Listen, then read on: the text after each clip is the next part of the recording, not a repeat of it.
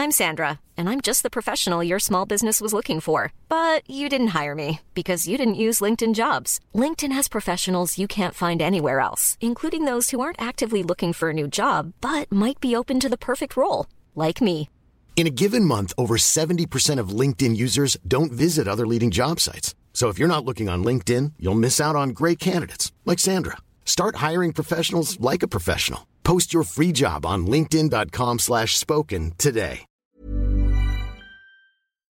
Heraldo Radio 98.5 FM, una estación de Heraldo Media Group, transmitiendo desde Avenida Insurgente Sur 1271, Torre Carrachi, con 100.000 watts de potencia radiada. Inicia las noticias de la tarde con Jesús Martín Mendoza en Heraldo Radio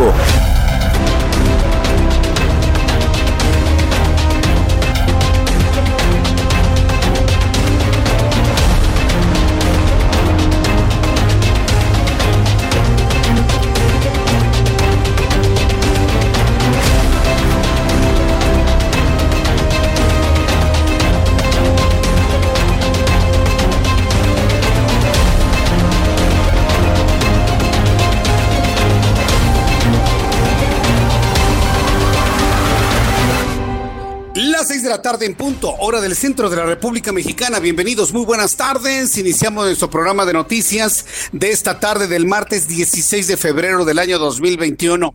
Le invito a que le suba el volumen a su radio, que le tengo una gran cantidad de información importante hasta este momento. Así se encuentra el mundo y México hasta esta hora de la tarde, el Centro Nacional de Control de Energía. Ahora resulta, ¿no? Ahora resulta que el SENACE está advirtiendo al país que habrá recortes de energía eléctrica. Esto no huele nada bien, nada bien, nada bien. Porque una cosa es el frío en Texas, una cosa es que corten el gas al suministro de energía eléctrica en el norte del país y otra cosa es que el SENACE quiera apretar a la población quitándole la luz. ¿Apretándole para qué? Pues para el proceso electoral y mantener a esta gente al frente del poder. No huele nada bien esto, ¿eh? Nada bien. Ahora resulta, ahora resulta que va a haber cortes de energía eléctrica en el Estado de México, en Jalisco, en Guerrero, en Puebla, en Querétaro, en Guanajuato, en San Luis Potosí, en Zacatecas, en Michoacán, en Aguascalientes, en Nayarit, en Colima.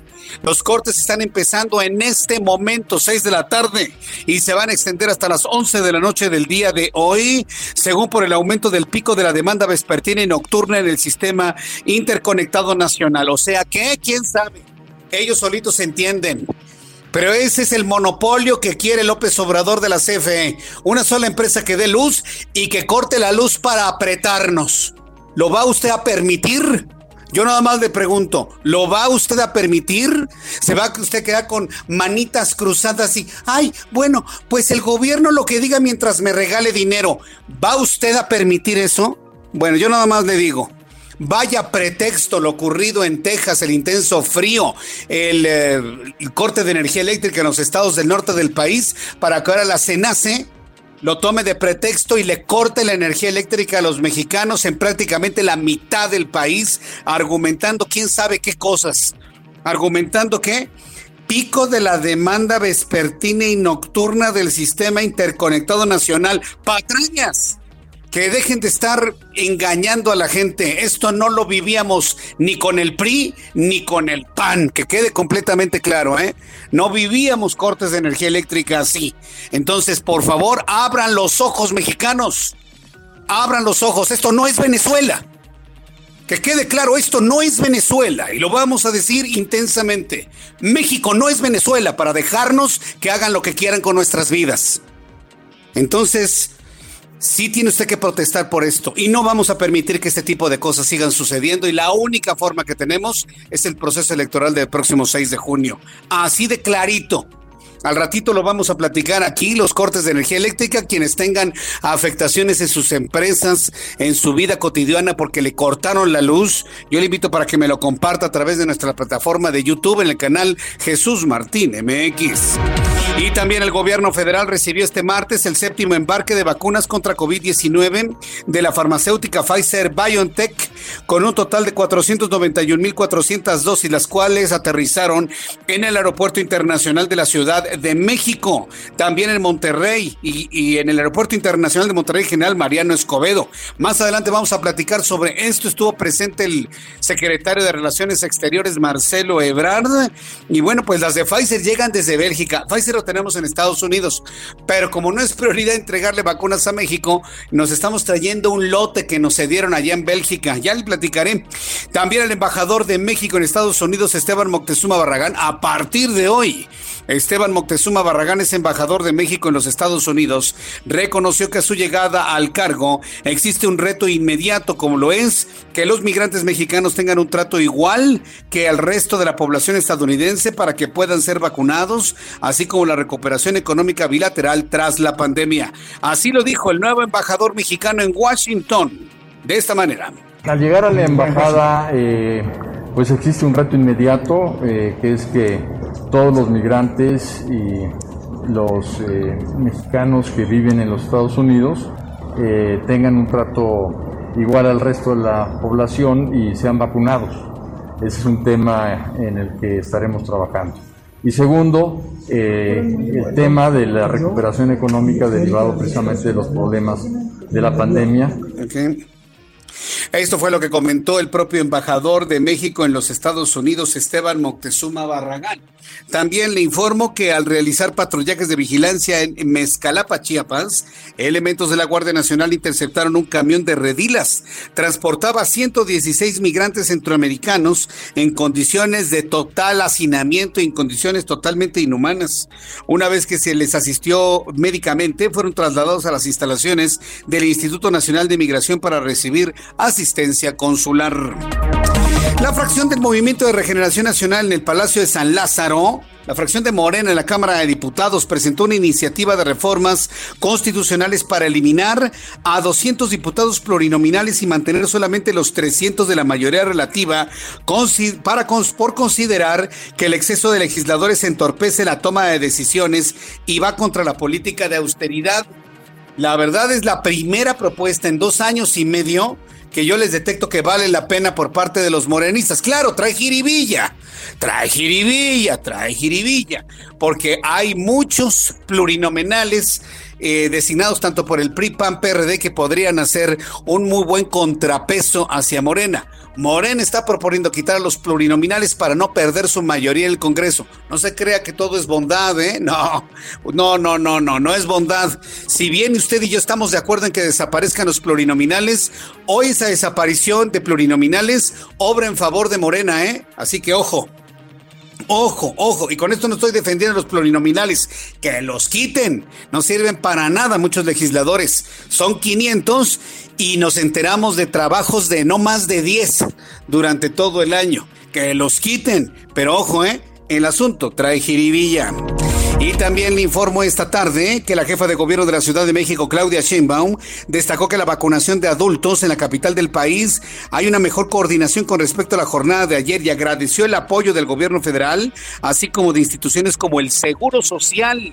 También le agradeció al ISTE, a Pemex y al personal del gobierno capitalino. Así lo comentó Claudia Sheinbaum. Sobre el programa de vacunación, nacional de vacunación contra COVID-19 en la Ciudad de México, hoy inició la vacunación con mucho mayor organización que el día de ayer. Realmente desde aquí pues damos las gracias a todos los compañeros y compañeras del gobierno de México, el IMSS, el ISTE, Pemex, que también está ayudando en una unidad de vacunación, eh, la Secretaría de Salud, al mismo tiempo eh, la Guardia Nacional, Marina Sedena, que escoltan las vacunas contra COVID-19 Bien, esto fue lo que comentó la jefa de gobierno de la Ciudad de México, reconociéndole al Seguro Social de Zoé Robledo todos los apoyos que ha recibido el gobierno de la capital de la República. Y es que hay que decirlo, Zoé Robledo, director del Instituto Mexicano del Seguro Social, es de los poquísimos funcionarios de salud que está 100% metido en el tema de COVID-19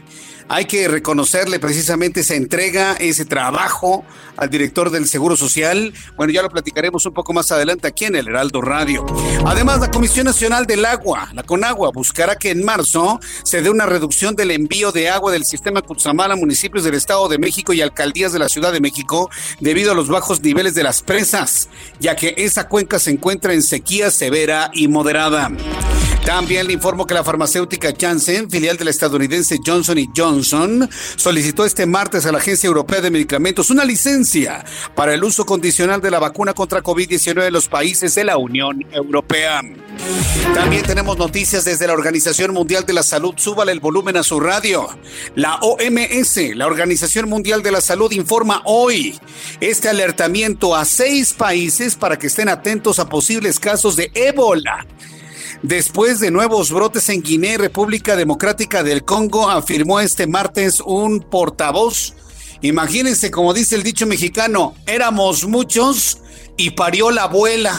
Ahora tenemos que preocuparnos por el ébola en el mundo, según los datos que ha dado a conocer la Organización Mundial de la Salud. Pero mire, no se preocupe mucho, ¿eh? El ébola se desenvuelve y se desarrolla tan rápido que, es muy poco probable que salga de las localidades donde aparece. Pero el ébola es también una preocupación el día de hoy para la Organización Mundial de la Salud. Las seis de la tarde con 11 minutos, hora del centro de la República Mexicana. Vamos con nuestros compañeros reporteros urbanos, periodistas especializados en información de ciudad y corresponsales también. Corresponsales en toda la República Mexicana. Empiezo con Carlos Juárez, nuestro corresponsal en Tamaulipas. Adelante, Carlos, te escuchamos. Buenas tardes. Hola, ¿qué tal Jesús Martín? Un gusto saludarte a ti y a todo tu auditorio desde Tamaulipas, en donde la frontera pues es un caos todavía debido a estos apagones que se han estado registrando desde la mañana del día de ayer, tras el ingreso del aire ártico desde pues, Estados Unidos a México y que bueno, hemos sabido que en la Unión Americana ha causado también problemas con el suministro de gas para nuestro país. Y es que bueno, pues los restaurantes, por ejemplo, se encuentran cerrados el 90% de 1.500 que están operando desde Nuevo Ladero hasta Matamoros. Sin embargo, el 10% restante, Jesús Martín, tiene que estar cerrando ya para esta hora porque pues obviamente empieza a oscurecer. Esto lo aseguró el presidente de Canirac en el estado, Pablo Reina Quiroga. También el sector industrial se manifestó sobre esta situación, eh, calificando que la Comisión Federal de Electricidad debe tener un plan emergente para este tipo de emergencias. Criticó que no se hayan tomado las medidas pertinentes para evitar estos apagones que siguen afectando a una gran parte de la población de la frontera de Tamaulipas con Texas. Jesús Martín, así la información desde Tamaulipas. Muchas gracias por la información, Carlos Juárez. Muy buenas tardes. Hasta luego, muy buenas tardes. Y saludo con muchísimo gusto a Charbel Lucio, nuestra corresponsal en Michoacán. Eh, se están alistando operativos durante el apagón en Michoacán, de lo que le platicaba al principio de nuestro programa. Adelante, Charbel. Buenas tardes. A ver, en unos instantes voy a tener comunicación con Charbel Lucio y es que ya le informaba al inicio de nuestro programa que el SENACE ha hablado de apagones en la República Mexicana. Vaya pretexto. Adelante, Charbel Lucio. Bueno, no tengo a Charbel, pero vamos con nuestra compañera Karina Cancino en Nayarit. Allá preparan a la Secretaría de Nayarit Vigilancia por los apagones. Adelante, te escuchamos, Karina. ¿Qué tal Jesús Martín? Buenas tardes a todos y todas los que nos están escuchando. Así es la Secretaría de Seguridad y Protección Ciudadana en Nayarit anunció que va a reforzar la vigilancia en 20 de los municipios de la entidad ante esta suspensión de suministro de energía eléctrica en Nayarit y otras 11 entidades. En Tepic, la capital, el presidente ha dicho que estarán sin disposición 62 pozos para dejar sin agua por estas cinco horas a 425 mil habitantes y el gobernador del estado, Antonio Chavarría García, dio a conocer hace unos momentos a través de sus redes sociales que el suministro en hospitales y otros centros de salud va a tener que ser a través de plantas generadoras de energía que eh, se utilizan a través de diésel y otros combustibles. Así que está cubierta esa parte y vamos a ver cómo nos va también con la vialidad por estos apagones. Vamos a estar pendientes desde Tepic. Bien, pues gracias por la información, Karina Cancino. Gracias, vamos a estar pendientes. Vamos a seguir pendientes ya y regresamos hasta Michoacán con Charbel Lucio. Adelante, Charbel, ¿qué información nos tiene sobre los apagones?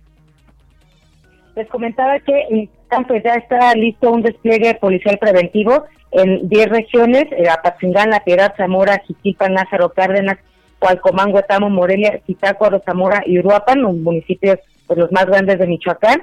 esto pues para prevenir algunas incidencias durante este apagón. Se dio la indicación de que se realicen recorridos, patrullajes y puntos de revisión a fin de incrementar estos esquemas operativos de la Policía Michoacán en las zonas urbanas y rurales de la entidad. Eh, también las acciones de videovigilancia se mantendrán de forma ininterrumpida, ya que el C5 y eh, pues cuenta con un eh, generador de energía que va a garantizar que esté funcionando este sistema que pues está conectado con la policía y que pues a través de ahí es donde se reportan las incidencias. también las autoridades sanitarias reportaron que los hospitales también cuentan con estos generadores de energía, por lo que pues no hay riesgo para los pacientes que se están atendiendo en este momento, principalmente pues para estos enfermos de COVID-19 que eh, pues tienen que estar conectados a respiradores o a otros aparatos que funcionan con electricidad. Ese es mi reporte desde Michoacán. Muchas gracias por la información, Charbel. Seguimos pendientes. Seguimos pendientes. Bueno, pues ahí tenemos un gobierno mexicano que ahora con el pretexto de las heladas en los Estados Unidos nos va a cortar la luz. ¿De qué se trata ese monopolio de la CFE que buscan a través de una reforma constitucional mantener? No es posible. ¿Y sabe qué es lo peor de todo? Yo, no le voy a señalar nada ni al presidente López Obrador, ni a su cuatito el chuchú, chuchú, chuchú, que está ahí en la Comisión Federal de Electricidad. Ellos están haciendo su chamba, ¿eh? Ellos hacen su, chamba de mantener el control y el poder en el país. Ellos hacen su chamba. El problema es usted. Usted que se queda de brazos cruzados. Usted que se queda ahí esperando dinero sin hacer trabajo de nada.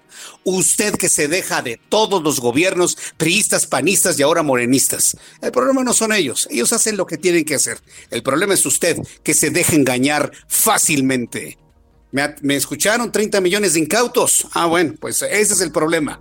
Ese es el problema que tenemos actualmente. Y lo que viene para el 6 de junio, donde parece que Morena, en la esperanza de que la gente le den dinero sin trabajar, va a arrasar. Porque eso es lo que está esperando la gente, que le regalen dinero sin trabajar. Y no me diga que no es cierto. Entonces el problema no es el gobierno, el problema no es López Obrador, ni el chuchu de la CFE, es la gente convenenciera y comodina que quiere tener ahí un gobierno que le regale cosas. Ese es donde está el problema y es donde tenemos que centrar nuestra crítica y nuestro señalamiento. Bueno, pues ya una vez dicho, se tenía que decir y finalmente se dijo. Son las 6 de la tarde con 17 minutos. Vamos con nuestros compañeros reporteros urbanos, periodistas especializados en información de ciudad. Alan Rodríguez, ¿dónde te ubicas? Adelante, buenas tardes, Alan. Jesús Martín, excelente tarde. Nos encontramos en estos momentos en la colonia Doctores, afuera del búnker de la Fiscalía General de Justicia de la Ciudad de México. Este es en el cruce de la calle de Gabriel Hernández y Río de la Loza. En este punto tenemos una manifestación por parte de familiares y amigos de Jesús Ángeles Reyes, quien es un médico cirujano que se encuentra desaparecido desde el pasado sábado y sus compañeros del Hospital Infantil Federico Gómez se encuentran intentando buscarlo e intentando localizarlo. Sin embargo, pues ellos no han dado con su paradero desde hace ya varios días. Por este motivo se realizó una manifestación esta tarde en la avenida Cuauhtémoc y con un bloqueo también que incluyó el viaducto Miguel Alemán Valdés, en donde ellos, los familiares que se encuentran en este punto, se encuentran denunciando que una persona persona de la Fiscalía General de Justicia de la Ciudad de México les informó que Jesús ya había aparecido, que se encontraba con bien en la caseta de Querétaro. Sin embargo, esta información fue completamente falsa. Ellos se movilizaron hacia ese punto en donde no localizaron a su familiar y por eso se encuentran haciendo el reclamo ante la Fiscalía General de Justicia y es que ellos les proporcionaron información falsa que actualmente los tiene pues bastante preocupados. Es el reporte que tenemos. Muchas gracias por esta información. Alan. Estamos al pendiente, muy buena tarde. Y saludo con mucho gusto a mi compañero Daniel Magaña con más información. Adelante, Daniel. Señor Jesús Martín, muy buenas tardes. Nosotros nos ubicamos en este momento en la zona del circuito interior. Se ubican aquí cerca de la estación del metro Juanacatlán. En este tramo del circuito interior, en la incorporación hacia la zona de Avenida Revolución, pues los semáforos en operación en este punto es lo que genera algo de rezago vial, pero a partir ya de esta incorporación en la Avenida Revolución, pues el avance es bueno para trasladarse un poco más adelante hacia la zona del eje 5, del eje 6 sur. También las personas que ingresan hacia todo el perímetro de Miscuac, en sentido opuesto, con mejores condiciones viales en este momento, la zona del circuito interior para trasladarse hacia el paradero de Chapultepec. El reporte, buena tarde. Muy buena tarde. Gracias por la información, Daniel. Estamos atentos y saludo a mi compañero Augusto Tempa. ¿En dónde tú ubicas, Augusto? Adelante. Jesús Martín, excelente tarde. Reporte de la zona poniente. Tenemos buen avance sobre la avenida Constituyentes en su tramo de Paseo de la Reforma hasta Periférico. Y Constituyentes representa una buena, muy buena alternativa para quienes proceden de la zona de Santa Fe. Paseo de la Reforma en su tramo de Periférico hasta el circuito interior. También tiene muy buen avance, avance constante en ambos sentidos, ya sea para quienes buscan llegar a la zona del Ángel de la Independencia o para quienes van hacia las lomas de, Chapultepec. De, lomas de Chapultepec. Jesús Martín, mi reporte. Gracias por la información, Augusto Atempa. Buenas tardes. Hasta luego, muy buenas tardes. Son las seis de la tarde con 20 minutos hora del centro de la República Mexicana. Así estamos iniciando nuestro programa de noticias. Hay una persona que me dice, Jesús Martín, en Alemania sí tenemos luz, ¿eh? Y en España también tenemos luz. No, bueno, gracias. Gracias, gracias por presumirnos que allá no tiene ningún tipo de preocupación como las que tenemos aquí en México. Cuando son las seis con 20, vamos a revisar lo que ocurría un día como hoy, 16 de febrero de 2021, en México, el mundo y la historia. Abra Marreola.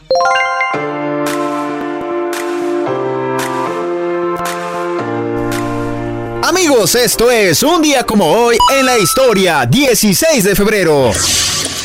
1984. Fidel Castro, acompañado de Daniel Ortega, hace una escala de 5 horas en España, en lo que es la primera visita del presidente cubano a una capital de Europa Occidental. Mientras tanto, en México, en 1917, muere fusilado Alberto Carrera Torres, profesor y general revolucionario tamaulipeco. En 1977 muere en la Ciudad de México Carlos Pellicer, poeta y musicólogo, miembro de la Academia Mexicana de la Lengua. También en 2018 se registró un sismo de magnitud 7.2. Su epicentro fue en la Pinotepa Nacional en Oaxaca. Amigos, esto fue un día como hoy en la historia. Muchas gracias. Muchas gracias a ti, Abraham Arreola. Me da mucho gusto siempre saludarte. Abraham Arreola siempre con las efemérides del día de hoy. Vamos a revisar las condiciones meteorológicas para las próximas horas. El Servicio Meteorológico Nacional nos informa sobre las condiciones que habrán de prevalecer en la República Mexicana y sobre todo luego de varias horas que ha causado, ha cruzado intenso frío en el norte del país debido al tránsito de lo que aquí conocemos como el Frente Frío número 35 de la temporada invernal. Sigue el alertamiento por parte del Servicio Meteorológico Nacional en color completamente rojo. Dice el meteorológico que el Frente Frío número 35, el 36, una corriente en chorro polar y la, y la décima tormenta invernal estarán causando estragos sobre el territorio nacional, con rachas hasta de 100 kilómetros por hora en Chihuahua, rachas de hasta de 80 en Baja California y Baja California Sur, Sur eh, Sonora y Durango, aguanieve, nieve en Sonora, Chihuahua y Coahuila, y efecto de norte en Oaxaca y también en Colima. El Servicio Meteorológico Nacional está informando ya en su boletín más reciente que habrá lluvias, vientos fuertes, ambiente frío a muy frío sobre los estados del norte, noreste, centro y oriente del país, además de la caída de aguanieve y nieve en Sonora, Chihuahua y Coahuila.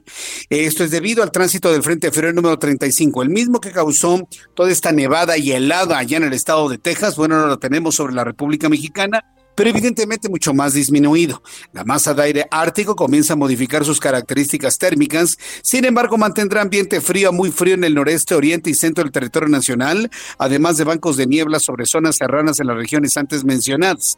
Por otra parte, el Frente Frío número 36 se localiza sobre el noroeste de la República, con la corriente en chorro polar y darán origen a la décima tormenta invernal de la temporada. Van a generar lluvias, ambiente muy frío y gélido y rachas intensas de viento sobre entidades del noroeste y norte de la República Mexicana. Bueno, ya con estos elementos atmosféricos, le doy a conocer el pronóstico del tiempo para las siguientes ciudades en el país. Amigos que nos escuchan el día de hoy, gracias amigos en Acapulco, Guerrero. La temperatura deliciosa en Acapulco. Si a usted no le gusta el frío, pues vámonos a Acapulco. 25 en este momento, mínima 19, máxima 27. Para usted que está en Guadalajara, Jalisco, en este momento 23 grados, mínima 4, máxima 26, días, día completamente despejado mañana. Para usted que nos escucha en Monterrey, Nuevo León, mínima 4, máxima 19, mucho frío, en este momento 8 grados, pero el día con cielo azul completamente despejado. En Tijuana, mínima 7, máxima 17, en este momento 16, también cielo completamente despejado. En Villahermosa ya cayó la noche, hay 19 de mínima, 34 la máxima para mañana, 26 en este momento, calorón en Villahermosa, al igual que en Mérida con 24 grados, mínima 23 para mañana, máxima 34 en Mérida. En Cuernavaca, Morelos, mínima 9, máxima 24, en Reynosa, mínima 3, máxima 18, y aquí en la capital del país, aquí en la capital de la República Mexicana, el termómetro en este momento se encuentra en 19 grados, la mínima 6 y la máxima para mañana 26 grados Celsius. Anuncios y al regreso le tengo los detalles de la información, las vacunas que ya llegaron, todo lo que se ha alcanzado en cuanto a vacunación de adultos y adultos mayores. Y le invito para que me escriba a través de mi cuenta de Twitter, arroba Jesús Martín MX, y a través de nuestro canal de YouTube, en el canal Jesús Martín MX.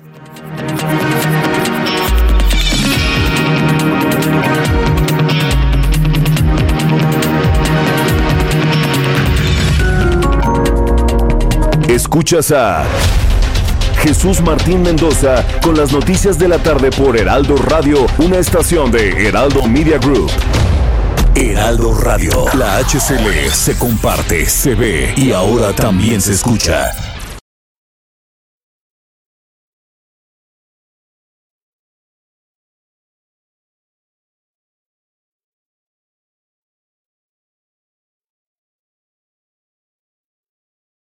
Heraldo Radio, la H que sí suena y ahora también se escucha.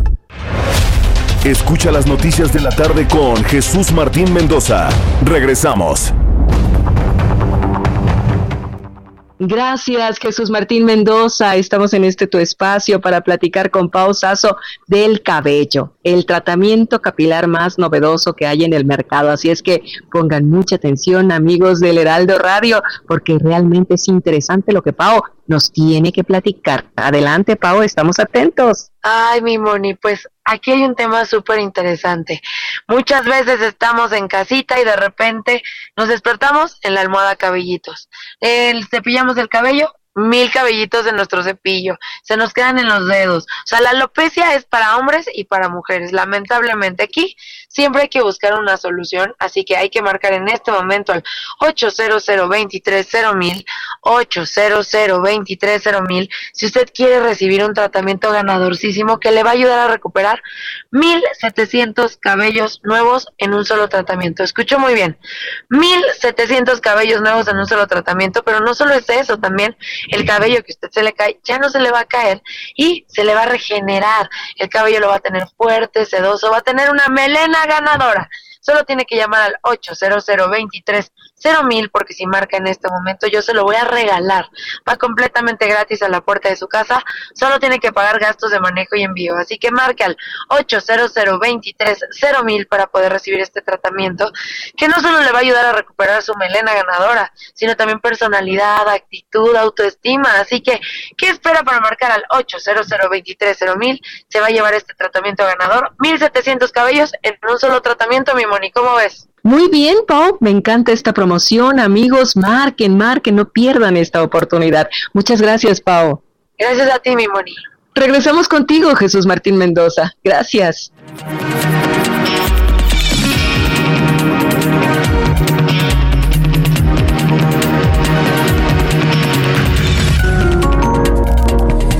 Son las 6 de la tarde con 32 minutos hora del centro de la República Mexicana. Bien, antes de empezar con las noticias, quiero informarles sobre algo que a este equipo de trabajo nos tiene verdaderamente impactados y profundamente tristes. ¿Se acuerda del papá de mi compañera Alina Leal Hernández, de nuestro equipo de noticias? La semana pasada le platiqué que enfermó de COVID y le pedí a usted sus oraciones. Pues mire que el señor fue recuperándose bien, bien, se recuperó muy bien el sábado pasado pero lamentablemente falleció la madrugada del día de hoy. No, mire, ni la familia sabe qué fue lo que ocurrió. El papá venía recuperándose muy bien, un hombre de 58 años, y venía recuperándose bien, incluso platicó con su familia el sábado, pero de repente el domingo empezó una caída en cuanto a la oxigenación del señor y, falleció en la madrugada de hoy, de hoy martes. Entonces, eh, está muy triste eh, nuestra compañera Alina, sus hermanos, su mamá. Eh, yo le quiero pedir nuevamente pues su oración para, para que la calma, la tranquilidad, la resignación lleguen a la familia Leal Hernández. Y bueno, pues desde aquí a mi querida compañera y por supuesto amiga Alina, este, pedirle, decirle que la abrazo con todo mi corazón, porque ella, pues evidentemente como cualquier hija, amaba mucho, mucho a su papá. Este, decirle que le envío un abrazo y que todos le enviamos un abrazo para que reconforte y para que sigamos adelante. Y ahora, evidentemente, pues el, el, objetivo es cuidar a su mamá, a su mamita, que también resultó contagiada de COVID-19. La señora va respondiendo bien, pero pues esto nos deja las lecciones de que hoy estamos, mañana quién sabe, y sobre todo con un virus, como me han dicho algunos médicos, un virus tan traicionero como el COVID-19.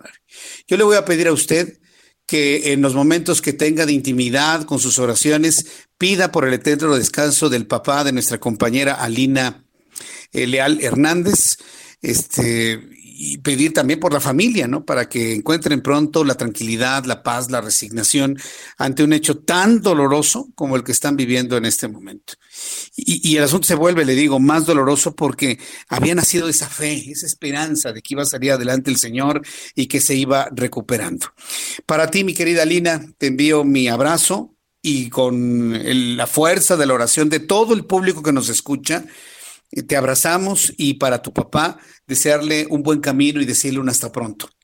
Y para ti, Aline, y tus hermanos, desde aquí nuestro, nuestros mejores deseos de tranquilidad para los próximos días, los próximos meses. Descansa en paz el papá de nuestra compañera Alina, Alina Leal Hernández.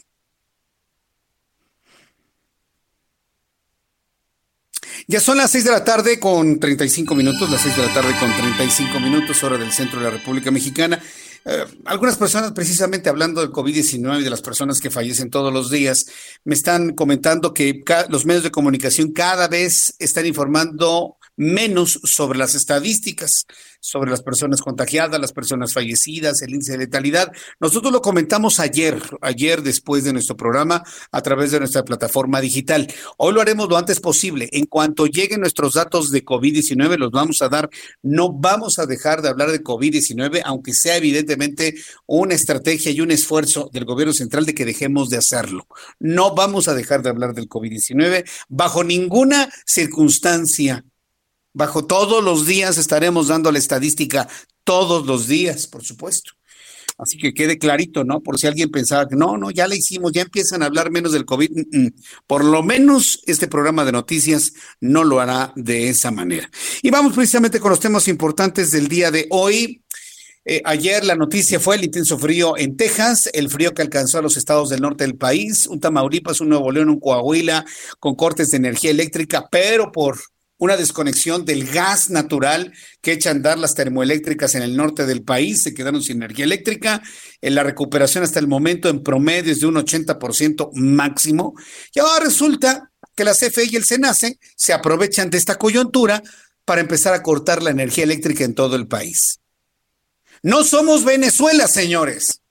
Y la culpa será de usted que me escucha si dejamos de que este gobierno que está atendiendo el protocolo de Sao Paulo el foro de Sao Paulo, hagan lo que están haciendo. Estamos caminando exactamente por el camino que caminó Venezuela. Ahora ya estamos con los cortes de luz. Si esto se convierte en Venezuela o en algo peor, la culpa no va a ser ni de López Obrador, ni toda la gente que está ahí de, de barbera con él. Ellos están haciendo lo que tienen que hacer. La culpa va a ser de usted, de usted, de usted, tuya, tuya y mía, por no hacer algo por detenerlos. Esto de los cortes de energía eléctrica lo dejamos en la década de los ochentas. Lo dejamos en la década de los 80 y ahora me salen con que porque está saturado, vaya usted a saber qué. A mí en lo personal me molesta ser portavoz de tantas mentiras del gobierno federal. De verdad, me molesta como no tiene una idea. Y si yo se lo transmito es para exhibirlos nada más, ¿eh? desde esa óptica. El Centro Nacional de Control de Energía, el CENACE, advirtió que de las 6 de la tarde a las 11 de la noche, es más, en este momento ya me están informando que en Ciudad de Zagualcoyotl, el Estado de México, hay apagones ya en este momento. Bueno, pues el CENACE advirtió que habrá apagones desde las 6 de la tarde hasta las 11 de la noche en dos entidades de la República Mexicana. Eso no tiene nada que ver con el frío en Texas. Esto es una estrategia para apretar a la gente, a la sociedad mexicana. Pero le voy a decir una cosa, si usted ha decidido no votar por Morena, defienda su decisión aunque le quiten la luz para siempre. Tenemos que ser más fuertes usted y yo. Tenemos que ser más fuertes usted y yo. Bueno, pues empezarán con estos cortes de energía eléctrica. Desde las 6 de la tarde hasta las 11 de la noche habrá apagones en dos estados del país. Asimismo, informó que los posibles cortes de carga rotativos serán programados de 15 a 30 minutos con el propósito de mantener, dicen, ahí le va la mentira, la continuidad y confiabilidad del sistema eléctrico nacional. Mire, para uno que está aquí compartiendo la información, créame que es difícil, es lamentable, es denigrante tener que estar transmitiendo estas, mentiras, porque no es cierto. ¿Cuándo faltó la luz en tiempos anteriores al 2018? ¿Cuándo? A ver que alguien me lo diga. Bueno, entonces la, la CENACE, la, C, la CENACE está invitando a tomar medidas preventivas pertinentes. Se recomienda apagar luces que no se usen, desconectar dispositivos electrónicos que no se requieran, disminuir o apagar los procesos de producción no esenciales y hasta cerrar cortinas y persianas para conservar el calor. Hágame usted el refregado favor. Ahora resulta que con esto, este gobierno de con pretensiones comunistoides, ahora vamos a tener que hasta apagar las luces porque no nos van a surtir la energía eléctrica. Al ratito nos van a apagar las luces para que no hablemos los medios de comunicación. Nada más eso va a faltar y lo estoy advirtiendo hoy, 16 de febrero. ¿Lo va a permitir usted? Eso de que, ah, es que está desconcentrada la energía eléctrica, la tenemos que equilibrar, es una reverenda mentira. Es una reverenda mentira. Hoy se ahorra más energía eléctrica que antes por el cambio de la tecnología. Hoy tenemos más focos ahorradores y más focos LED que antes. Y eso no ocurría con, con la tecnología de iluminación incandescente. Hoy consumimos 70% menos de energía eléctrica. Hoy. inclusive con el aumento de, de la población en nuestro país por la tecnología. Y ahora me salen con esto, que se los vaya a creer su, este, su documento más cercano que tengan frente a ellos. Entonces, esta es una estrategia política que va en el caminito del foro de Sao Paulo, que eso en estricto sentido es traición a la patria, ¿eh? Estar aplicando acuerdos internacionales por encima de lo que se tiene que acordar en México. Eso es traición a la patria. Y yo veo que a mis colegas, uy, les duele tanto decir lo que yo estoy diciendo, pero yo tengo que decir, yo no me puedo quedar con eso, ¿eh? Entonces, ¿se va a quedar usted con su apagón? Allá usted, ¿eh? ¿Se va a quedar con su apagón? Ahorita son seis horas. Al ratito van a ser semanas sin luz. ¿Quiere quedarse con su apagón? Allá usted. Yo tengo la obligación moral de decirle lo que está ocurriendo.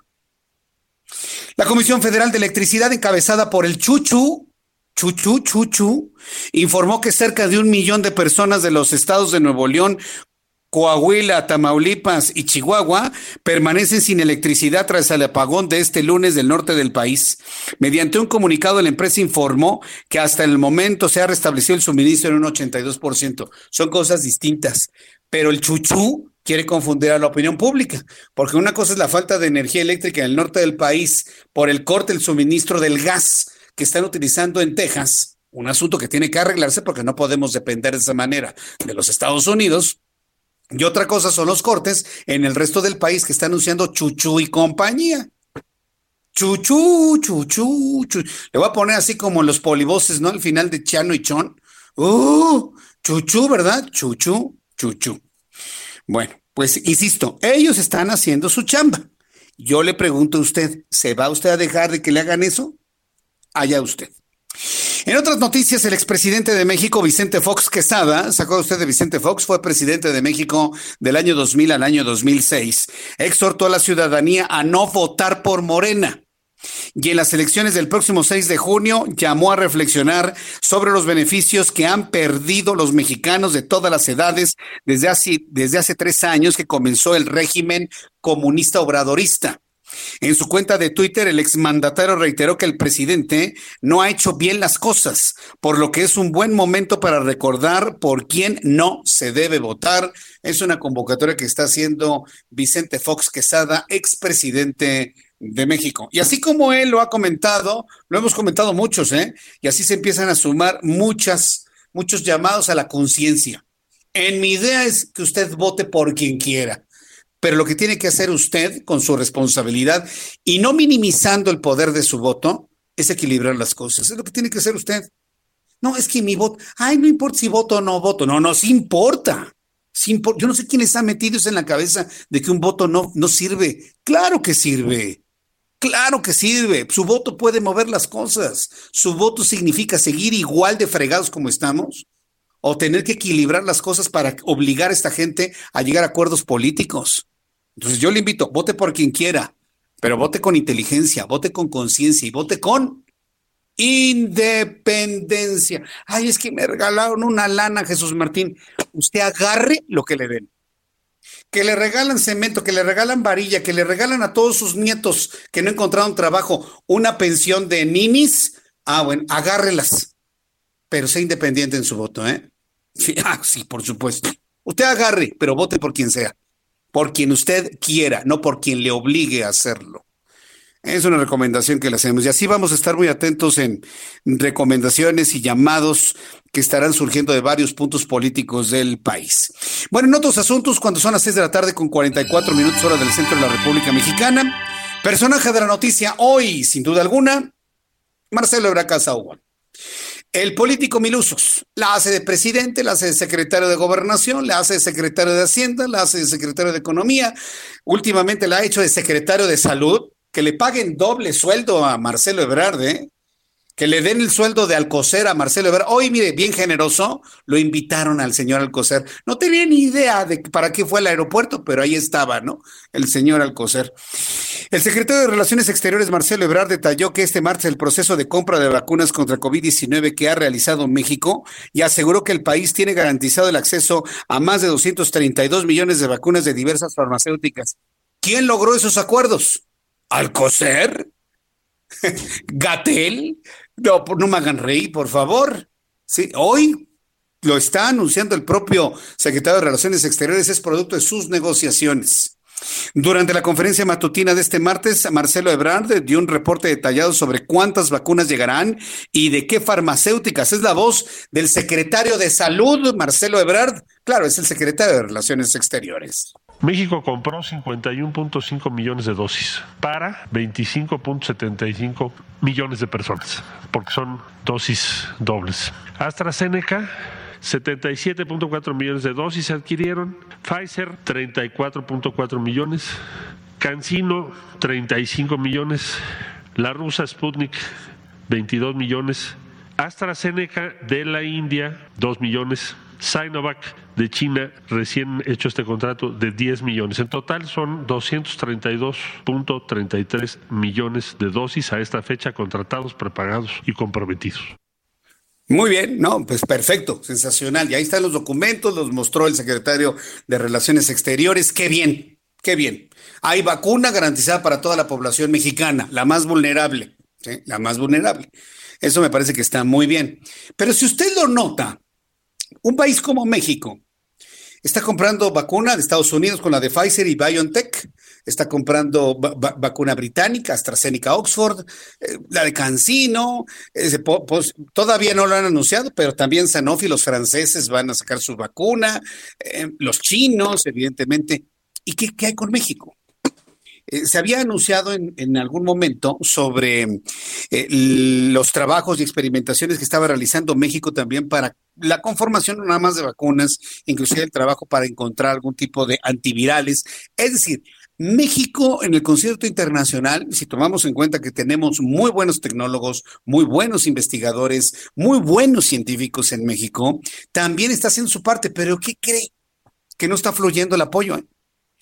Y, esto, mire, es una condición hoy de los morenistas, en su momento de los panistas, en su momento de los priistas. No hay apoyo a la ciencia, no hay apoyo a la investigación, no hay confianza. prefieren ir y comprar las cosas en el extranjero. Ya lo platicábamos alguna vez con Enrique Ganem. ¿Se acuerda de nuestro explicador, Enrique Ganem, que nos decía que la tecnología es soberanía? El que nosotros podamos invertir en nuestra propia investigación y tener nuestros propios desarrollos es la mejor muestra de la soberanía, pero hoy no podemos hablar de eso. No se entiende. Esto que estoy comentando no se entiende, y menos en el gobierno de ahora, ¿eh? mucho menos. Tengo contacto con Teresa García Gasca. Ella es rectora de la Universidad Autónoma de Querétaro. Eh, la rectora eh, Teresa García Gasca nos va a platicar sobre la falta de apoyos para el proyecto de vacuna anti-COVID que se desarrolla en México desde hace 10 meses. Estimada rectora Teresa García Gasca, gracias por tomar la comunicación el día de hoy. Bienvenida, buenas noches. Gracias Jesús, muy buenas noches. Igualmente, pues un saludo a todo tu auditorio. He, sabido sobre varios esfuerzos en diversas universidades sobre el trabajo de encontrar una vacuna anti-COVID. En el caso de ustedes, ¿cuál ha sido la experiencia y cuáles son los apoyos que requieren? Nosotros empezamos a desarrollar una vacuna peptídica, es una plataforma diferente a las que actualmente se están aplicando en México, en marzo del 2020, hace casi un año. Y en mayo tuvimos la oportunidad de participar eh, en conjunto con la Secretaría de Relaciones Exteriores para buscar eh, recursos, eh, recursos internacionales. En ese sentido, había una convocatoria del, del consorcio internacional. En ese momento éramos cuatro proyectos. Ninguno de los cuatro proyectos mexicanos obtuvo recursos porque no teníamos el grado de avance que se solicitaba y la Secretaría de Relaciones Exteriores hizo un convenio con Amexid, que es una eh, asociación internacional para el desarrollo, eh, y esta asociación, a través de esta asociación, cada uno de estos cuatro proyectos recibió un recurso semilla para poder iniciar. Este recurso a nosotros nos llegó en noviembre. Actualmente nuestra vacuna ha, ha continuado su, poquito avance, digamos, estamos en la fase preclínica, trabajando en pruebas con animales. Eh, gracias al apoyo que recibimos de la Secretaría de, Relaciones Exteriores, que debo decir es la única instancia en México que está dándole seguimiento ahora a seis proyectos vacunales, eh, al recurso de la propia Universidad Autónoma de Querétaro y al apoyo de la sociedad queretana que ha hecho donativos para que podamos seguir adelante. Eh, necesitamos terminar los estudios de la fase preclínica, estudios en laboratorios certificados que tienen costos, particularmente el estudio de desafío, que tiene un costo muy muy alto y que lo podríamos hacer en el extranjero porque ahorita lamentablemente en México no hay no hay cómo sacarlo, pero lo podemos hacer. Y, eh, y bueno, pues ahorita para poder terminar la fase preclínica, es decir, los estudios en animales y para poder llevar a cabo todo, todo el proceso regulatorio y la fase 1 en humanos, necesitaríamos unos 20 millones de pesos para poder continuar. Lamentablemente, no hay seguimiento por parte de las autoridades en México, ni por parte de CONACYT, ni por parte de la Secretaría de Salud. Eh, y hay un desconocimiento muy grande de los proyectos mexicanos y bueno, pues esa es la situación de nuestro proyecto, pero en general los seis proyectos estamos más o menos por el mismo punto. A, ver, entonces necesitan ustedes para continuar con el proyecto 20 millones de pesos y me está diciendo que, bueno, es que si usted ve al señor Alcocer, pues es que él, no está enterado absolutamente de nada, absolutamente de nada. Eh, ¿Con quién han hablado del gobierno federal para poder recibir este apoyo y poder realizar y tener una vacuna propia? ¿Con quién han hablado? Eh, en principio, la única instancia ha sido la Secretaría de Relaciones Exteriores quien nos ha dado seguimiento. Hemos nos hemos acercado al CONACYT. CONACYT conoce de nuestro proyecto. Eh, pero no hemos recibido de CONACID ninguna respuesta favorable. No, es que está céfalo CONACID, o sea, con la señora Álvarez Builla está prácticamente acéfalo el CONACID. El CONACID no existe el día de hoy, y yo lo digo, Jesús Martín Mendoza, la verdad es que no existe. Es una vergüenza esa señora, eh, no existe el CONACID. Vamos a pensar en asuntos que tienen que ver con el gobierno federal. Además de Relaciones Exteriores, en Secretaría de Salud, ¿qué más les ha atendido? Sí, tuvimos un acercamiento con el equipo de trabajo del doctor Hugo López Gatel mm. en su momento para platicar. Eso fue en julio del año pasado. Eh, tampoco tuvimos más, más respuesta. El doctor López Gatel conoce de la vacuna de la UAC porque ya incluso le ha preguntado en algunas conferencias sobre ella. Entonces, sí conoce de nuestro trabajo, pero no conoce de qué se trata. O sea, conoce que se está haciendo, pero no sabe bien de qué se trata. Y bueno, pues lamentablemente no hay acercamiento por parte de las autoridades en México hacia los proyectos vacunales de, las instituciones. Es, verdaderamente lamentable porque eh, sin el apoyo nunca vamos a generar la plataforma necesaria para poder ser independientes en este rubro. México necesita una vacuna. Eh, si, si tuviéramos el apoyo suficiente, al menos una de estas seis vacunas podría estarse aplicando a la población eh, como, como sabemos se están aplicando las extranjeras dentro de un año. y Ahora un asunto. porque vamos muy lentos. Sí, vamos muy lentos, pero bueno, hoy por ejemplo el secretario de Relaciones Exteriores ya habló de una garantía de tener 250 millones de dosis que llegarán evidentemente en el tiempo a lo largo de todo este año. Eh, si Relaciones Exteriores ya tiene garantizado una vacuna, por lo menos con dos dosis para la población más vulnerable de la República Mexicana, ¿en qué nicho estaría usted proponiendo la vacuna que está elaborando su universidad? Eh, se va a necesitar vacuna de aquí para adelante, eso es, eso es claro. Vamos a necesitar abastecer para la población mexicana eh, porque, la, porque vaya, el, el, tema no termina con la vacunación ahorita, el tema va, el, virus se quedó, ya está, ya está en nuestras vidas, entonces vamos a necesitar estarnos vacunando y revacunando constantemente, número uno. Eso sí. Número dos, yo quiero saber cuándo van a vacunar a la población joven, si estamos pensando, este, yendo al paso que vamos, eh, ahorita empezando con la población adulta mayor, pues todavía nos falta un largo trayecto, entonces si, si tuviéramos vacuna mexicana eh, al, mismo nivel de las que se encuentran las extranjeras, que está bien, está bien tener vacunas extranjeras, pero si apostamos también a la mexicana y dentro de un año podemos tener una vacuna que pueda ser aplicada a la población, tendríamos desde luego que sí un nicho importante porque tendríamos posiblemente a toda la población de 40 años para, para abajo, por ejemplo, ¿no? Hacer pruebas de, eh, eh, justamente en esa población que las demás vacunas no han hecho porque se han enfocado en las poblaciones más vulnerables.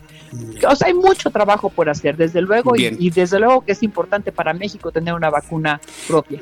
Rectora Teresa García Gasca, déme la oportunidad de rebotar esta información con las autoridades de salud del gobierno federal y de relaciones exteriores. Deme la oportunidad de buscarle una oportunidad futura para seguir platicando sobre ello y le agradezco mucho que me haya tomado la comunicación el día de hoy. Muchas gracias, rectora. No, al contrario. Un fuerte abrazo. Hasta luego. Buenas tardes. Hasta pronto. Bueno, pues es la rectora Teresa García Gasca, rectora de la Universidad Autónoma de Querétaro. Necesitan 20 millones de pesos para una vacuna mexicana. Mensaje, regreso. Escuchas a Jesús Martín Mendoza con las noticias de la tarde por Heraldo Radio, una estación de Heraldo Media Group. Heraldo Radio. Heraldo Radio. La HCL se comparte, se ve y ahora también se escucha. Escucha las noticias de la tarde con Jesús Martín Mendoza. Regresamos.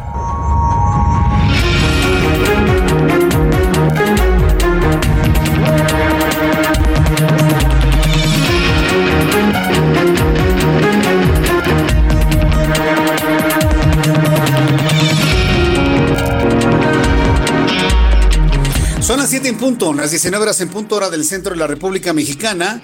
Le presento un resumen con las noticias más importantes a esta hora de la noche. En entrevista con el Heraldo Radio, la rectora de la Universidad Autónoma de Querétaro, Teresa García Gasca, confirmó que esa casa de estudios no ha recibido apoyos económicos que le prometieron para su proyecto de elaboración de una vacuna mexicana contra el COVID-19. Así lo reveló, así lo denunció ante los micrófonos del Heraldo Radio la rectora de la Universidad de Querétaro. Eh, necesitamos terminar los estudios de la fase preclínica, estudios en laboratorios certificados que tienen, que tienen un costo muy, muy alto y que lo podríamos hacer en el extranjero porque ahorita lamentablemente en México no hay, no hay cómo sacarlo. Bueno, pues ahorita para poder terminar la fase preclínica, es decir, los estudios en animales y para poder llevar a cabo todo, todo el proceso regulatorio y la fase 1 en humanos, necesitaríamos unos 20 millones de pesos para poder continuar. Lamentablemente, no hay seguimiento por parte de las autoridades en México, ni por parte de CONACYT, ni por parte de la Secretaría de Salud. Dice y revela y denuncia que no hay seguimiento por parte de las autoridades de salud en México. Habló de CONACYT. Bueno, usted y yo sabemos que con la señora Álvarez Builla, CONACYT no existe.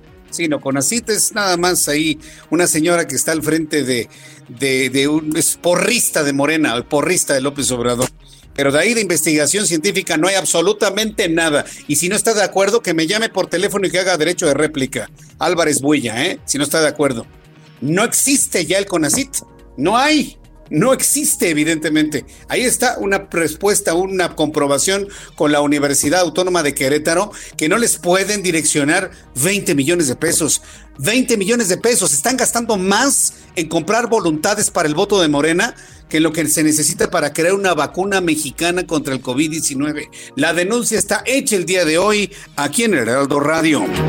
La delegación del ISTE en Morelos dio a conocer este martes que ningún trabajador de la institución en el Hospital Centenario de la Revolución ni en ningún otro nosocomio de la entidad ha fallecido tras ser vacunado contra el COVID-19. También informo que de nueva cuenta el secretario de Relaciones Exteriores Marcelo Ebrard dio a conocer que el Consejo Nacional de Ciencia y Tecnología, el CONACIT, está apoyando cuatro proyectos de vacuna mexicana, lo que dijo ha sido una gran preocupación desde el uno, desde el día uno para el gobierno mexicano. Sin embargo, hoy tenemos una revelación de que no ha sido así. Marcelo Ebrard explicó vamos a tener un aprendizaje decisivo que son las vacunas mexicanas. CONACIT está apoyando cuatro proyectos cuando menos ya informará con la cita. Pero ha sido una preocupación desde el día uno. Esto lleva más de un, pues ya un año, quizá un poco más de un año. Entonces, las fases 3, el envasado, el procesamiento, el manejo, la investigación, seriar el virus, investigar los tratamientos, todo eso, México está creando una masa de conocimientos porque tenemos en lo sucesivo que ser cada vez más autosuficientes en la producción de vacunas. Bueno, pues yo creo que Marcelo Ebrard, secretario de Relaciones Exteriores, tiene que ser menos creído de lo que dice CONACYT. CONACYT no está apoyando nada ni a nadie y se va a llevar una sorpresota en el momento que vea que no hay ningún tipo de apoyo de nada. CONACYT no existe y no apoya absolutamente a nadie. Están en un porrismo político hacia López Obrador más que estar preocupados por desarrollar vacunas. Hoy ha quedado comprobado en este programa de noticias. Vaya sorpresa que se va a llevar Marcelo Ebrard. Además, le informo que la Sociedad Española de Endocrinología y Nutrición aseguró que la vacuna de AstraZeneca no, no presenta ningún problema de seguridad ni eficacia entre los pacientes con diabetes y otras enfermedades endocrinológicas o metabólicas. También informa en este resumen que el ministro del Medio Ambiente de Brasil, Ricardo Salles, dio positivo a coronavirus y anunció que permanecerá en aislamiento absoluto en su residencia en Brasilia, donde recibirá supervisión médica. Estas son las noticias en resumen. Le invito para que siga con nosotros. Le saluda Jesús Martín Mendoza.